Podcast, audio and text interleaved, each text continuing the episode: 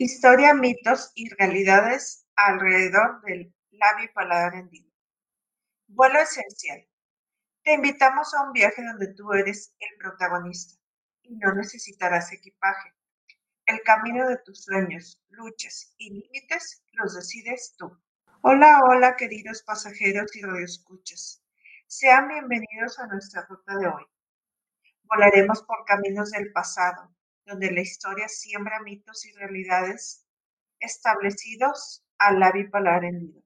Nuestra pista, oradmultimedia.org. ¿Están listos? Preparen sus cinturones. Como pilotos los acompañamos Angélica Castañeda y Leti Vargas. Querida Angélica y queridos oyentes, nuestro objetivo es formar una gran cadena social, donde tú eres el protagonista y es parte fundamental del proceso. Angélica, recuérdanos cómo vamos dejando huella en este sendero. Leti, cómo ir dejando este camino de temas. Todo lo que engloba la paladar hendido, qué es, cómo es el proceso que se lleva. Además pudimos ver cómo estos temas nos competen a todos, que sí, efectivamente, nacen en la familia, ahí es la base, pero ¿qué pasa cuando tenemos un caso de frente y seguimos teniendo ese asombro ante lo visual que son estos casos? ¿Qué dijéramos cuando son bebés? Es más notorio y evidente la malformación en el centro de la cara. ¿Cómo pudimos ver por medio de la psicóloga Lobatón y de Maritere, por medio de acciones pequeñas en favor de los que se sienten desplazados o por qué no pensar aquellos a los que hemos desplazado. También no olvidemos que el caso que compartimos de rechazo por seguir prototipos de belleza deja una gran enseñanza, como aquello que vamos enlazando al que dirán, cómo me veré con aquella persona y todos esos estereotipos que nos limitan, nos, nos encasillan a ciertos estándares sociales, según lo que llamamos o llama la sociedad normal no puedo negarle ti este caso, el rechazo, las encuestas escritas y los audios que hemos recibido me sensibilizan ante el futuro de mi hija. No puedo evitar pensar y tener algo de miedo ante esos señalamientos. No me detendré. Por ahora toca trabajar, sembrar semillas de amor, empatía y respeto. No soy de la idea de dejar todo en las manos de Dios. Creo que Él nos da todos los medios las habilidades y las virtudes que podemos hacer crecer y compartir con los demás. Así es, Angélica. No nos detendremos en la construcción de una sociedad mejor. Queridos pasajeros, los viajes que hemos realizado han dejado huellas muy significativas. Darnos cuenta de que muchas personas aceptaron participar en el sondeo social que se realizó con el fin de conocer las distintas maneras de pensar de diferentes clases sociales, de diferentes países este proceso ha sido reconfortante, el conocer que muchos tenemos la misma idea de que soñamos con una sociedad en donde la discriminación por ser diferente no puede parecer una utopía, pero confío que el ser humano entienda que la diferencia debe ser respetada y valorada. No podemos pretender que todo el mundo piense igual o sea igual, si fuera así el mundo sería un total aburrimiento. Tengo la convicción total que si cada persona desde su entorno, desde su cotidianidad, empieza a hacer pequeñas acciones donde empatizar con el otro es fundamental. No tenerle pesar o decirle pobrecito, no, es respetarlo como es, es decirle que cuenta con él, que pueden construir juntos una sociedad.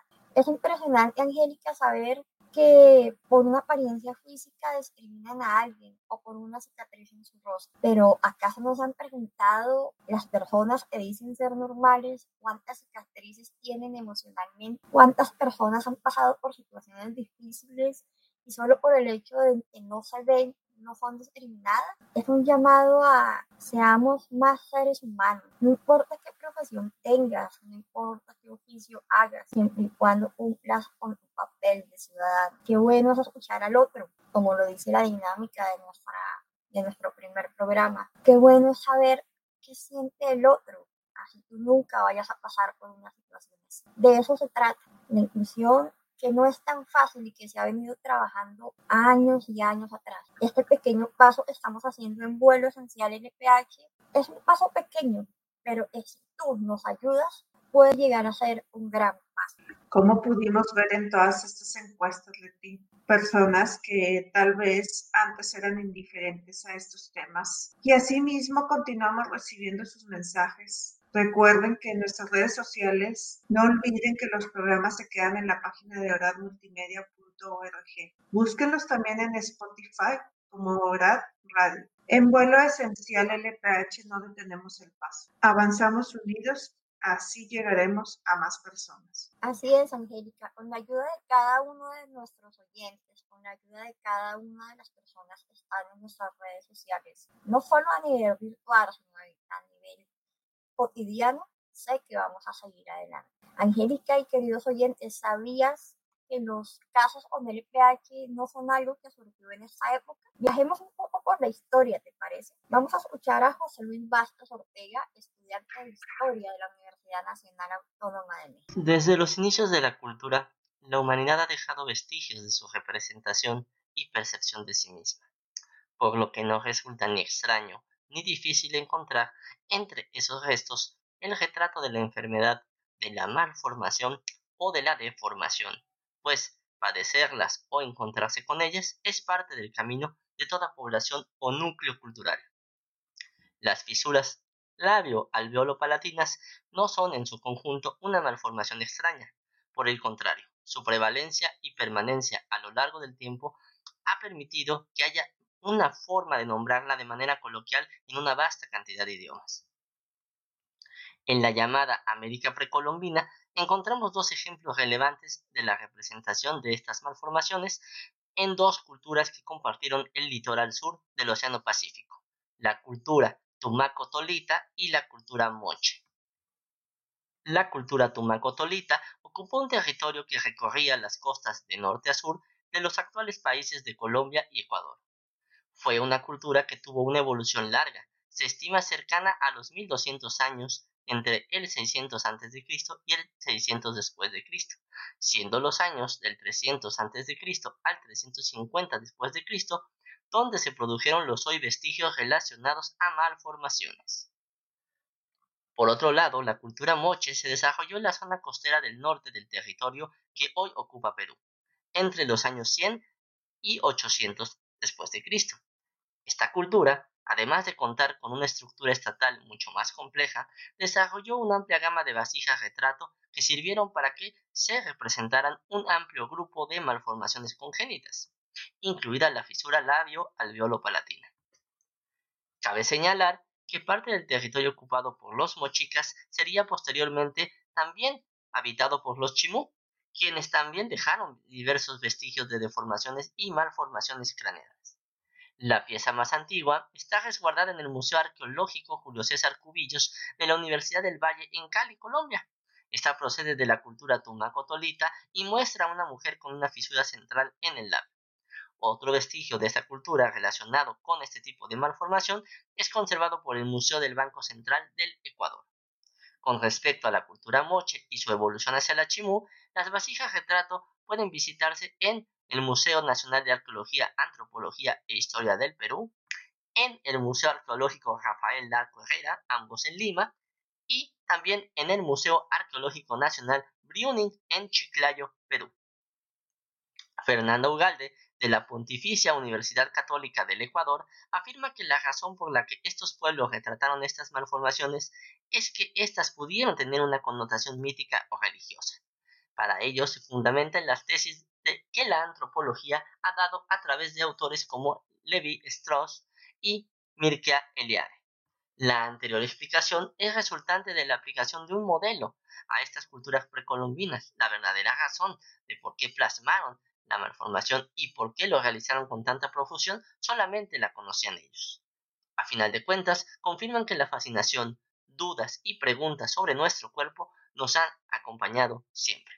Para saber más del tema, consultar defectos congénitos y síndromes genéticos en el arte de las sociedades Tomaco-Tolita y Moche por Harry Pachajoa y Carlos Amador Rodríguez y publicado por la Universidad ICESI en Cali, Colombia, el año de 2017. También puede leerse el texto Iconografía de la cultura tolita, lecturas del discurso ideológico en las representaciones figurativas del desarrollo regional, escrito por Fernando Ugalde para la Comisión de Cultura y Arqueología No Europea del Instituto Alemán de Arqueología de Bonn, esto en el año de 2009. Queridos oyentes, saber parte de la historia es fundamental, porque nos lleva a pensar de dónde venimos y por qué existen las cosas. Son preguntas que posiblemente no vamos a obtener respuesta, como la razón exacta por la cual existen las malformaciones. Lo que sí es cierto, queremos dar a entender, este es un tema que viene de siglos atrás y que por ello no podemos quedarnos en el desconocimiento del tema. Es invitarlos a que antes de tratar de ofender a alguien por ser diferente a ustedes, nos tomemos el tiempo de pensar qué pasaría si fuera yo o qué pasó en la historia de esa persona. Con las malformaciones congénitas es algo físico que se ve. Son personas que nacemos con algún tipo de malformación, pero que durante el tiempo, la ciencia, la tecnología, han habido diferentes procesos quirúrgicos, procesos sociales eh, y disciplinas profesionales que permiten que las personas salgamos adelante. Y eso es algo que las personas que no tienen ningún tipo de malformación, algunas no entienden. Y es cuando la diferencia pasa a ser de algo que se puede manejar a transformar vidas. Hace poco conocí la historia de alguien que nació con LPH y fue discriminado y no fue intervenido a tiempo de manera multidisciplinaria. Y es ahí donde el compromiso social de cada uno, las personas que lo discriminaron, que lo hicieron sentir mal, si hubieran tomado un segundo para pensar o para reflexionar acerca de lo que le estaban diciendo, posiblemente esta persona no se hubiera quitado la vida. Y mi llamado es a que antes de preguntémonos de dónde venimos y quiénes somos. José Luis nos permite ver por medio de este audio aquellas épocas en los vestigios, en la cerámica, en todos estos museos, poder visualizar estos temas que actualmente los vemos como nuevos, pero son temas o situaciones que se dieron desde hace muchísimos años. El irnos empatizando con estos temas y conociéndolos, irnos más a profundidad a través de la historia nos permite conocer y poder entender que en esta época aún seguimos señalando. ¿Por qué no dejar esos temas de discriminación o de desplazar a aquellas personas que sentimos de pronto que no embonan con la normalidad común? Los invitamos, así como dice José Luis, a que conozcamos, a que leamos y a que nos informemos para que podamos trabajar juntos a través de toda esta historia a través de estos mitos y todas estas realidades que actualmente seguimos viviendo.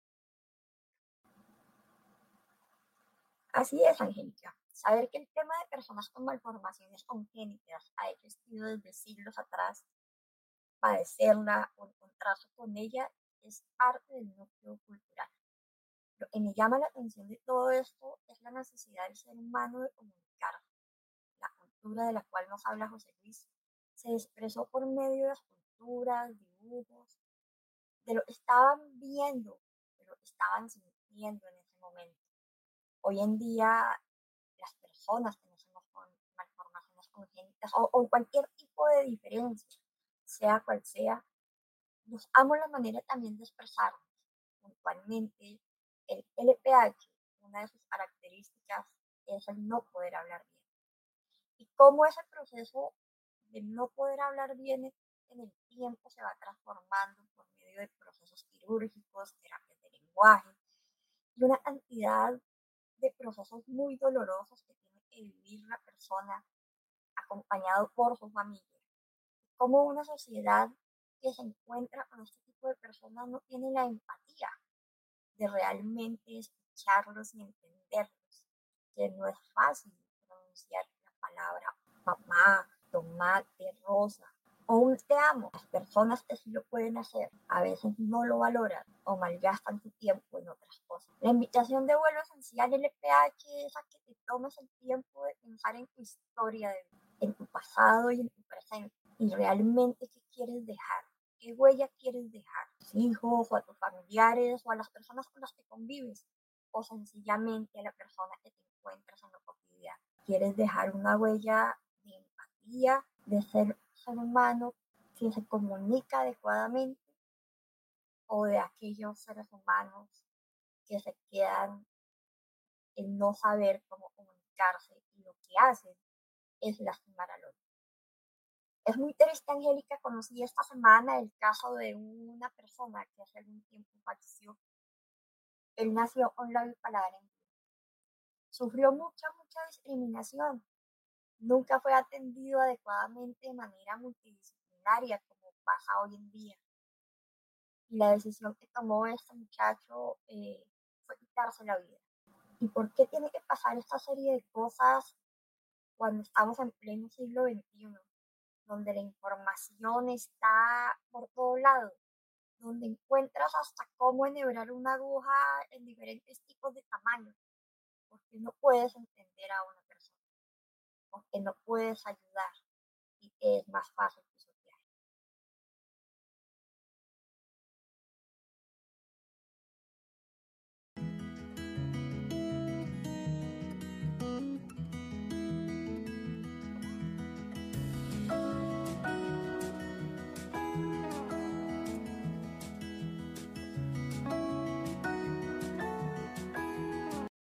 Gracias, heridos oyentes, por seguirnos escuchando aquí en oranmultimedia.org. Vuelo esencial LPH continúa con ustedes. Angélica, imagínate que hemos tenido un alcance importante de nuestros oyentes en nuestro concurso inclusivo. Recuerden que cada programa tiene unas dinámicas que ustedes muy juiciosamente deben continuar. Cuéntanos, Angélica, ¿cómo vamos? Así es, Leti, estamos muy emocionadas, muy contentas porque este concurso inclusivo ha llamado la atención de muchas personas y eso es lo que nosotros queremos, que cada dinámica la vayas enlazando y que nos vaya llevando a integrar esta participación en este concurso inclusivo. Te recuerdo las bases a cada uno de los que nos están escuchando. Muy importante, sigue nuestras páginas oficiales vuelo esencial, cicatrices con propósito y orar multimedia. Recuerda, inscríbete por medio de vuelo esencial. Ahí encontrarás el formato. Las dinámicas de cada programa. No olvides tomar foto o video. Estos serán tus evidencias. Atento, atento a la fecha de envío de las dinámicas de inclusión social. Aquí en vuelo esencial, la bipolar hendido, te pondremos al día. Recuerda que debías ubicar a alguna persona con la bipolar hendido, o ya sea un familiar directo, papá o mamá, y que escucharas atento su historia. También, en la segunda dinámica, era importante que ubicaras una habilidad que pudieras aportar en beneficio de esta familia. Atento en este programa, ya que aquí daremos la tercera dinámica. Así es los estaremos esperando con sus evidencias, como le digo yo a Angélica, en este gran concurso de inclusión social. Ahora, Angélica, continuamos con nuestro tema del día de hoy. Un tema sumamente amplio, esos mitos que son la, el primer enfrentamiento que tenemos como papás, ya sea que nos enteremos cuando estamos en el embarazo o después de que nacen nuestros bebés. ¿Qué te diría Leti cuando las personas llegan y te cuestionan ese tema de ¿qué hiciste? ¿Qué andabas haciendo? Esto debe de ser alguna maldición, un castigo divino.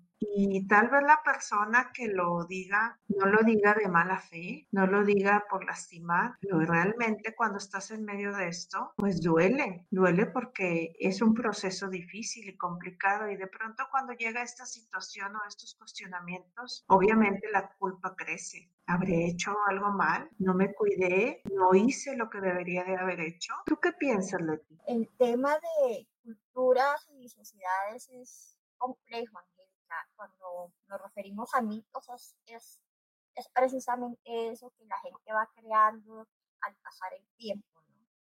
Y el hecho de que utilicen una palabra tan fuerte como lo es que un bebé es una maldición por haber nacido con una condición como lo es la malformación congénita del labio paladar hundido, eh, es duro, es duro porque es una discriminación también hacia esa familia, hacia esa cultura, y hacia un bebé que no tiene ni idea qué lo está pasando a su alrededor, que lo único que le permite la vida, independientemente de las creencias religiosas, es tener una buena calidad de vida. ¿no? Y es impresionante cómo a veces algunas personas se dejan eh, influenciar por este tipo de mitos y se los llegan a creer tanto que han habido casos de niños abandonados por este tipo de mitos. Son que ese bebé, esa niña, niño es una maldición, entonces lo botan o lo dejan abandonado en un orfanato o sencillamente dejan que se muera. Y es triste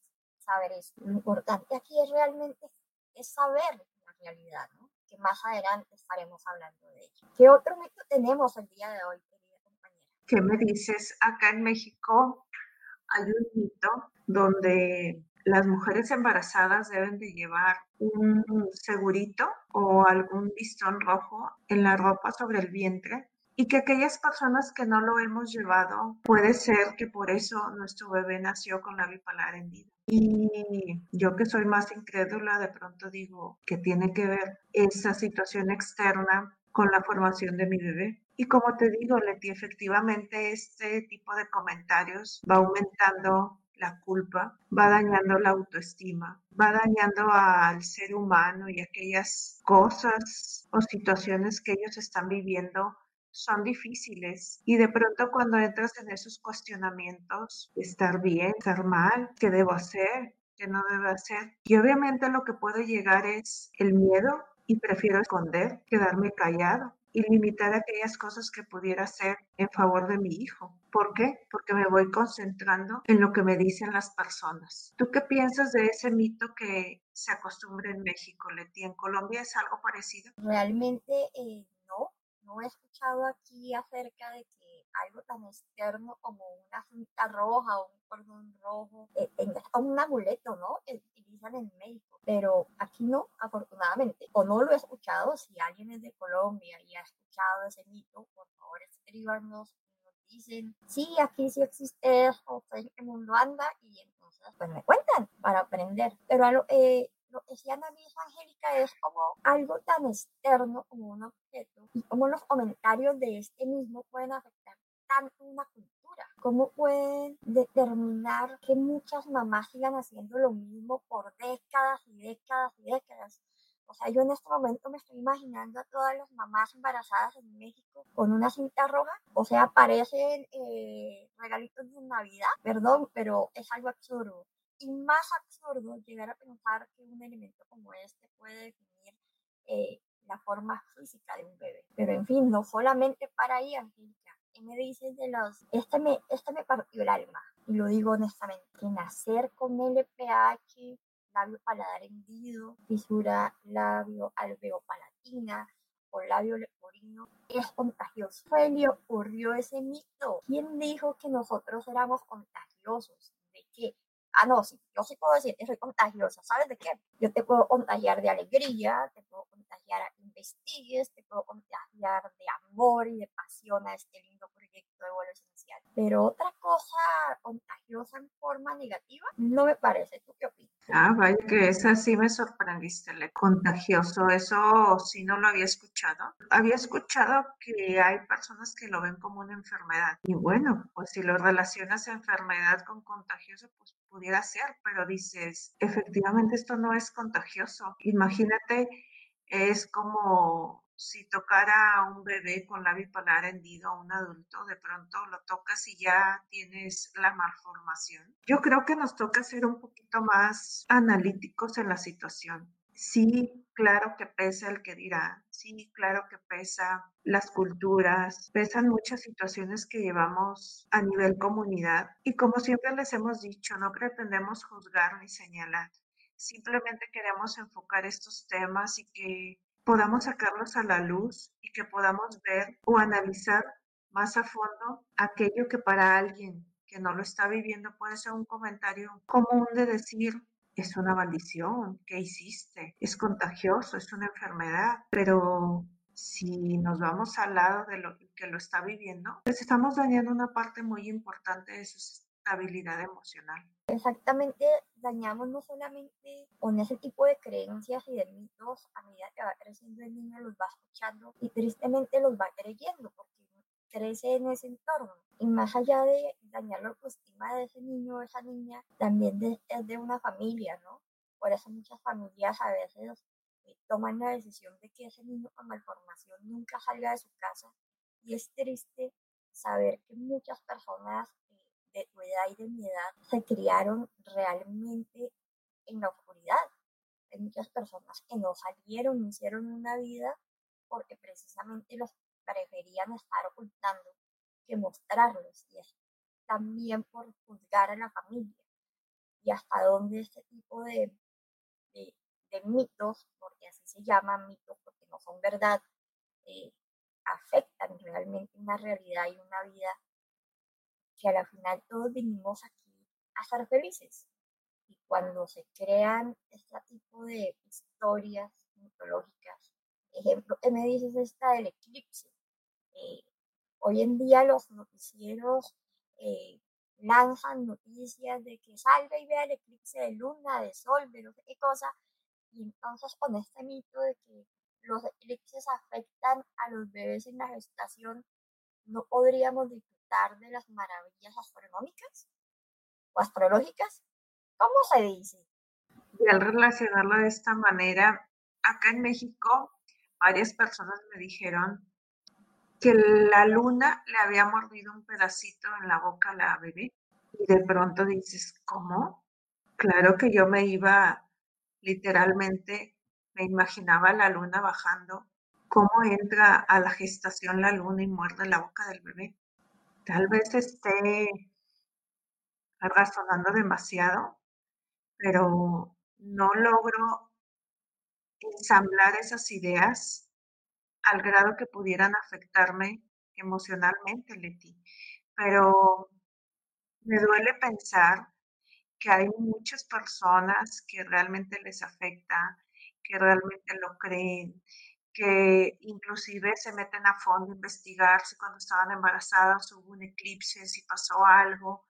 Entonces, de pronto es el enfoque se va hacia otro lado cuando debemos estar enfocados en nosotros, en nuestra formación, en nuestros hijos, en enseñarle a nuestra sociedad que somos personas valiosas, que somos personas diferentes, igual que todos, todos somos diferentes. La situación es que aquí hay, es una malformación en el centro de la cara, que tal vez, no puedo negar, no es común, pero eso no significa que me haga de pronto alguien ajeno a esta sociedad o que no tenga un lugar donde comunicarme.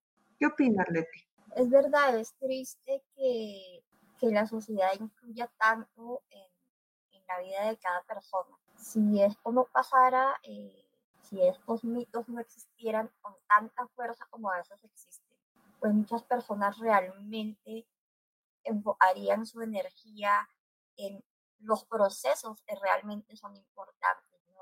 Como el proceso de llevar al niño a, a un equipo multidisciplinario, como el proceso de que tenga sus terapias de lenguaje, como el proceso de las mamás que tienen que llevar su duelo, porque obviamente existe todo eh, el ideal de tener un niño sano y se estrellan con una realidad de que no es en ese momento así, pero eso no quiere decir que toda la vida va a estar no se transforme esa malformación.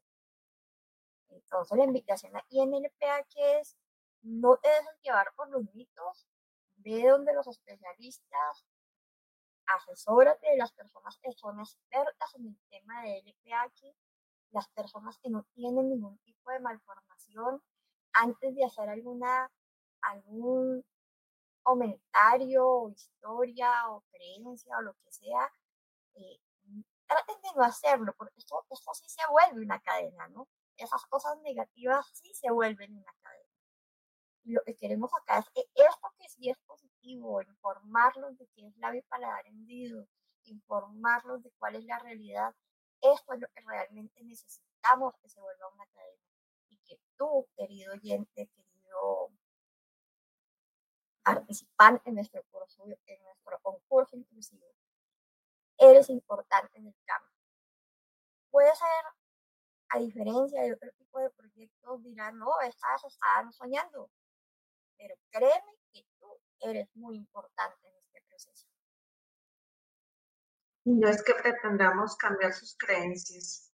La verdad les dejamos la puerta abierta para que ustedes crean en lo que ustedes quieran. Me decía un médico, en este proceso muchas veces se puede seguir creyendo y escuchando a las personas. El punto es que no te afecte en el proceso de tus hijos. Los hubieras no existen. Las ideas y creencias de pronto las puedes tener. Es importante que las pases a un segundo término, porque el enfoque principal es sacar a estos niños adelante. Yo les digo el lo esencial. Queremos en un futuro adolescentes, jóvenes y adultos mutilados, mutilados emocionalmente, donde no sepan desenvolverse, donde la vergüenza o inclusive tapar su rostro sea lo más importante para ellos. Así es. Queremos en vuelos esenciales de gente feliz, personas felices, padres, madres, hijos, hermanos, con malformación o sin malformación, diferentes o no diferentes, como lo quieran llamar, dependiendo de su creencia y su manera de ver la vida, pero felices. Queridos oyentes, la vida es un vuelo, un vuelo de tristezas, alegrías, procesos, pasos, y debemos ser conscientes que para llegar a ser felices o para llegar a cumplir nuestro propósito, debemos vivir un proceso. Así que invitamos a que todo lo que hagas en tu entorno cada día, cada instante que compartes con la gente que amas o con la gente que cotidianamente está a tu alrededor. Seas un ser humano integral, donde si necesitas ayuda la busques con los profesionales adecuados. Así que continuemos con este viaje, compañera Angélica. ¿Te parece? Vamos, continuamos y seguimos aquí en oradmultimedia.org.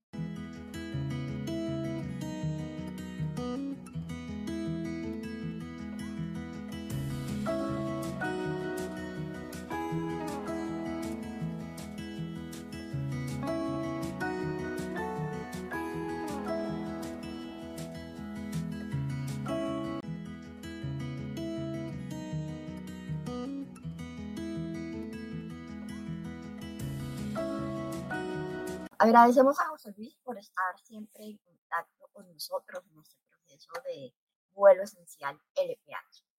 Saber que el tema del ley paladar rendido eh, no solamente a nivel de Latinoamérica, sino a nivel del mundo, hace que sea más relevante que las personas y las nuevas generaciones conozcan del tema.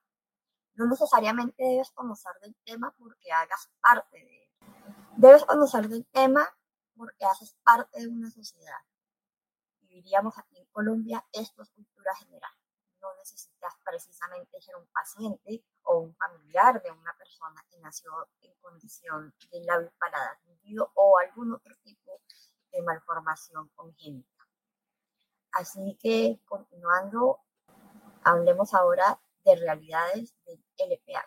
Sí, Leti, todas esas realidades donde tal vez a las personas que, que no viven esta malformación es sencillo quedarse fuera, Y por eso nosotros estamos aquí, porque queremos enlazar tanto esos dos grupos sociales, donde aquellas personas que sí tienen una malformación, aquellas personas que no la tienen, pero aún así están dentro o cerca con personas cercanas, familiares, y aquel grupo que es ajeno completamente a estas realidades. Es común ver aquellos, aquellas familias aisladas que de pronto le íbamos caminando con un entorno al parecer común. ¿Qué sucede cuando llega tu vida el la bipolar hendido? Obviamente ya no es tan común, ¿verdad? Ya no perteneces a ese grupo social, vas y vienes en una rutina y aquí ya no es igual, todo cambia, hay diferentes procesos, hay realidades que, que cambiar. Angélica y pasajeros, es verdad. A veces eh, nos enfrascamos mucho en todo lo que va diciendo la sociedad, mitos, leyendas. Continuemos con este tema. Ahora hablemos de las realidades, realmente qué deben y qué debemos vivir las personas que nacimos con condición del labio para dar el Así es, Leti, la realidad. Y no la realidad solo de los que viven esta condición, Leti. La realidad es que entras en un territorio o en un mundo, yo lo llamo el mundo del LKH, donde te encuentras comentarios donde te dicen que no pasa nada, que todo va a estar bien. Y la realidad es que sí pasa de ti, sí pasa porque te viene a cambiar la vida, te viene a cambiar todos aquellos planes que haces como lo común. Yo lo mencionaba en el primer programa, que mi vida cambió completamente. Y la realidad es que he visto que familias caen en la negación y cuando caes en la negación en este proceso, la realidad es que no logras aceptar a tu hijo o a tu hija con la bipolar hendida. Cuando no lo aceptas, es difícil que lo saques adelante. Es difícil que quieras formarte, capacitarte para sacarlos adelante.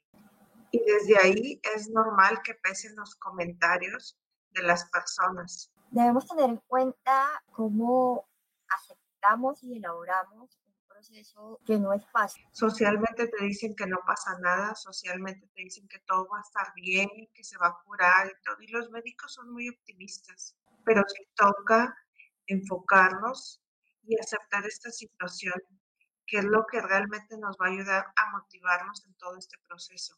Si aceptamos la realidad, que esto no es provisional, que hay un proceso detrás muy duro que hay que trabajarlo para sacarlos adelante. Recuerdo cuando Eva era muy pequeña, le tomaba fotos y de pronto había un momento como que había un choque de, la realidad que estaba viendo y de la realidad que imaginé. Les había dicho, las expectativas son muy altas, esperamos ciertas cosas que, que, no suceden. Entonces de pronto yo tomaba fotos y fotos y fotos y al ver mi realidad había una sensación de decir, alto, no tomes más fotos, porque se van a quedar las fotos de cómo nació. Cuando yo entendí mi realidad de que mi hija había nacido así, ella no iba a cambiar en unos segundos y era un proceso de muchos años, tomé la decisión de seguir tomando más fotos, porque yo no podía borrar de su vida ni de nuestro proceso de familia, ni todo este tema que ella había nacido con la bipolar hendida. Entonces, no pretendamos quitar nuestra realidad, porque si la aceptamos, vamos a poder transformarla y salir adelante. ¿Qué realidades tienes tú, Leti? Primero de todo, te felicito, Angélica, porque ese ejercicio que hiciste de eh, tomarle fotos a Eva en su proceso de nacimiento hace parte de su historia y eso hace que ella se identifique como, como lo que es ella. Eh, hay muchas personas que no nos tomaron fotos cuando nacimos. Y, y, a mí me hubiera gustado conocerme realmente cómo cómo nací cuando bebé, pero no me tomaron fotos porque se presenta algo que es una realidad y es la negación, Ese duelo que tiene que vivir específicamente la mamá o, es, o, el papá en determinados casos, dependiendo de la cercanía que tenga con el bebé. Es un duelo, es un duelo a ese imaginario, a, ese, a esa perfección que, se desea, que uno quiere tener un hijo sano, y no quiere que tu bebé sufra. Entonces, cuando ya te presentas con un bebé con malformación del labio paladar hendido, donde vas a tener complicaciones para alimentarlo, donde eh, en algunos lugares no hay las herramientas para poder amamantar al bebé, en algunos casos deben, eh, en mi caso, por ejemplo, mi mamá cuenta que me tenía que alimentar con gotero y ella de una manera muy jocosa decía, yo no sabía si le estaba dando leche o le estaba dando lágrimas, porque me veía y lloraba y lloraba. Es un duelo de, de afrontar que tienes un bebé con una malformación y que tu papá y mamá eres la única persona que ese bebé que no tiene cómo hablar, no tiene cómo expresarte tu amor de alguna forma, está esperando que tú seas fuerte. Entonces se presenta el duelo, la frustración, la aceptación en algún momento. la realidad es que a veces hay personas que tienen ese mecanismo de resiliencia y sacan a su bebé adelante, pero también se presenta la otra realidad, Angélica, y es el abandono que se le da a ese niño.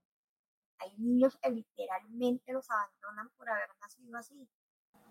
Los pueden dejar en la calle o en una institución o sencillamente los aceptan en su casa, pero no los involucran en la sociedad. Y eso es una realidad terrible, porque esa personita que nació, ese ser humano que nació, hace parte de un todo. Y es, depende de ti, papá y mamá, que tú les des esas herramientas. Claro, no es fácil, ustedes no son superhéroes. Y por eso deben buscar herramientas que les ayuden. ¿Cómo alimentabas a, Eva? Sí es un proceso complicado que hay que aprenderle a ti, pero una vez que ya lo inicias y lo, y lo vas haciendo, se va volviendo un ritual hasta familiar. Ya todo el mundo sabe que hay que acercar la jeringa y todo se va haciendo más sencillo y todos se van involucrando en este proceso de alimentar a la bebé, que porque sabemos que es su fuente de vida, sabemos que así ella, ella se alimenta y empezamos a ver al ser humano. Recuerdo, Leti, que muchas veces la vi fijamente al centro de su cara y yo la veía que sonreía. ¿En qué momento dejo de ver al ser humano para enfocarme solo en esta abertura que está en el centro de su cara? ¿Por qué ver solo eso cuando yo veía que sus ojos se iluminaban cuando sonreía. A eso los invitamos a que vean más allá, porque otra realidad que se vive muy fuerte, Leti, me duele mucho en este siglo XXI siga pasando, que las personas o los papás sigan catalogando la etiqueta de feo. Mi hijo está feo, mi hijo se ve feo. ¿Por qué? Porque hay una cicatriz, porque la nariz está un poquito chueca. Y la realidad es que todos tenemos la cara diferente. Cuando hay una malformación, somos muy exigentes a la hora, queremos que sea todo simétrico, que la nariz y las cejas se vean igual. Pero si ustedes se conocen, nuestro cuerpo no es igual de ambos lados, es diferente. Pero aquí como estamos fijados en que hay una cicatriz al centro de la cara, queremos que el labio se vea igual, queremos que la nariz se vea igual. Y eso socialmente en las escuelas, en la calle, en todos los lugares vamos señalando y etiquetando como feo. Pues ser feo puede ser muy subjetivo, porque para mí lo que puede parecer bonito, el ver los ojos de mi hija que brillan, el ver su sonrisa que me llena el alma, y decir que es feo. Esta es mi hija. Veo más allá de lo que ve en mis ojos. Y la realidad es que los invitamos a que lo hagan también ustedes, a que enfoquen su mirada en el ser humano, que enfoquen su mirada en lo que se puede transformar esa persona. Así es, todo esto se vuelve muy subjetivo, Angélica, todo se vuelve desde, desde lo que ven los ojos, no más allá del sentimiento como tal y esa alegría que expresas en tus ojos cuando dices, mi bebé con su mirada se estaba riendo. Y de, de, alguna forma ella te estaba hablando de que, como diciéndote, gracias por alimentarme y gracias por cuidarme. Y es un regalo de la vida, ¿no? No pueden, de alguna manera, la invitación es, no se coloquen una venda a esas realidades que se salen de su cotidianidad. Hablemos un poco, Angélica, de los inicios de esta malformación. Hoy en día, eh, en todas las redes sociales, en toda la documentación, colocan que el labio leporino es un mito, pero si vamos a ver es el inicio de cómo los especialistas científicos médicos empezaron a darle nombre a este tipo de malformación. La realidad hoy en día es que se conoce como labio y paladar hendido. En muchos países todavía se habla del labio leporino. Todo en la vida se transforma y ese cambio de transformación equivale de una cultura. Entonces la invitación es, ahora sí convirtamos esa palabra del labio leporino en mito. Y es para las personas y países que todavía eh, conocen y utilizan el término del labio leporino. Convirtámoslo en mito, hablemos ya de una realidad como lo es labio para dar el vidrio o como lo dicen en otros lugares, dura alveolabio palatina, y es es largo, entonces mejor me quedo con labio paladar. ¿Tú qué opinas acerca de eso? Que esta transformación vaya avanzando. En estos casos, la transformación es externa. Todos nos vamos transformando constantemente. Tanto nacemos como bebés, todos somos niños, adolescentes, adultos. Pues esta transformación todos la llevamos la diferencia es que aquí es externa y que vayamos tomando estas realidades y adaptándolas, como habíamos dicho, tomándolas como un hábito donde, donde nos involucremos, que los llevemos a nuestros hijos, que los llevemos a nuestros compañeros de trabajo. Puedes decir, pues, ¿para qué si no lo estoy viviendo? para que ellos se sientan incluidos socialmente, para si alguien por ignorancia o por desinterés llega a hacer a un lado a estos niños o a estos adolescentes o a, estos adultos. Tomen conciencia y sepan que son seres humanos. Cada una de las personas que de manera directa o indirecta tienen que ver con el tema es como interiorizarlo, ¿no? Como, como de alguna manera ser conscientes que existen este tipo de realidades y que si llega a tu vida por alguna razón, tengas la capacidad de ser tolerante. Es un tema que no discrimina, esto nos toca a todos. Como tú como ciudadano y como persona, esto también es un llamado de atención a todos los que nos están escuchando. ¿Qué, qué está pasando en nuestra sociedad? Entonces, ¿qué te parece si hablamos ahora de la dinámica de esta semana para ver qué nos van a presentar nuestros queridos oyentes y queridos pasajeros frente a esta situación. Estamos muy contentos que este concurso inclusivo ha sido aceptado por muchas personas y queremos, no olviden, sigan haciendo las dinámicas, sigan haciendo las, sigan tomando fotos, sigan grabando video de todo lo que estamos haciendo la tercera dinámica de este programa sería que estos mitos y estas realidades que ya conocemos y que ya sabemos que causa un lado negativo, lo que llamamos ahora un lado tóxico en las personas, vamos a transformarlo a un lado positivo. Piensa y analiza un mito y transfórmalo de una forma positiva. Lo puedes escribir, te puedes grabar en un audio, en un video y guárdalo como evidencia.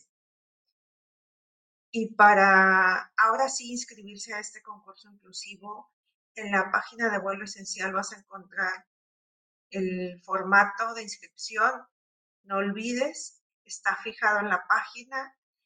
Te inscribes, llenas la información, vas haciendo las dinámicas y así todos vamos a ir participando. No olvides que este concurso tiene un certificado de participación, además tiene un regalo sorpresa que va a ser la compensación de tu esfuerzo de ir programa a programa reuniendo estas dinámicas y además, muy importante, y lo que nosotros queremos dejar grabado en ti es que esta labor te va a ayudar emocionalmente a ti y a una familia. Queremos que esto lo repitan más y más personas y podamos crecer. Transformemos de alguna manera, aportemos un poco, un granito de arena. Así es, la invitación está hecha. Tú eres parte de este vuelo, tú eres parte de este viaje. Así que cada granito de arena que tú puedas aportar es importante porque transformamos vidas y transformamos caminos. Y más que todo, transformamos y transformas tu manera de pensar.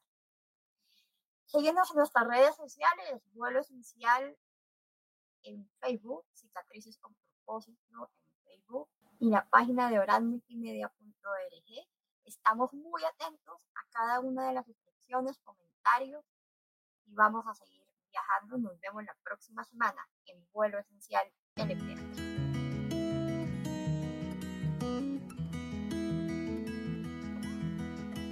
thank